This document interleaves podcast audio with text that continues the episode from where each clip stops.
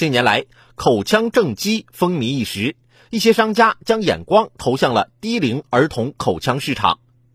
记者近日暗访了北京、天津等地六家连锁口腔诊所，发现为两三岁孩子咨询和做口腔正畸的家长越来越多，有的口腔诊所甚至建议一岁半的幼儿佩戴矫正器。采访中还发现，竟然有三岁的孩子每天戴牙套二十四小时。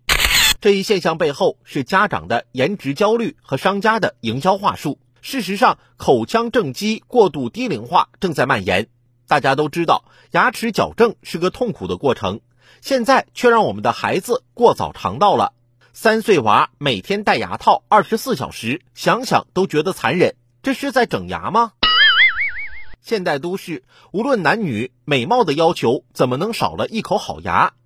不整齐，不够好看。那就矫正，采取非正常手段进行干预。专家说越早越好呢，只要家长肯花钱，不信美牙换不回。问题是牙齿矫正真的是越早越好吗？中外许多研究显示，早发现早治疗的概念在儿童领域未必全是正确的。就拿口腔正畸来说，儿童在八至十岁时上颌骨发育最活跃，此时矫正才事半功倍。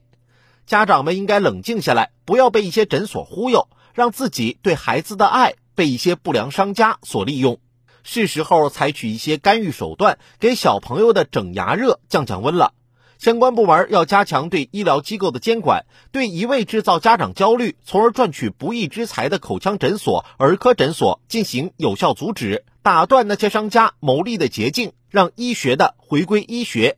当众多家长焦虑褪去，孩子成长就会更快乐、更健康。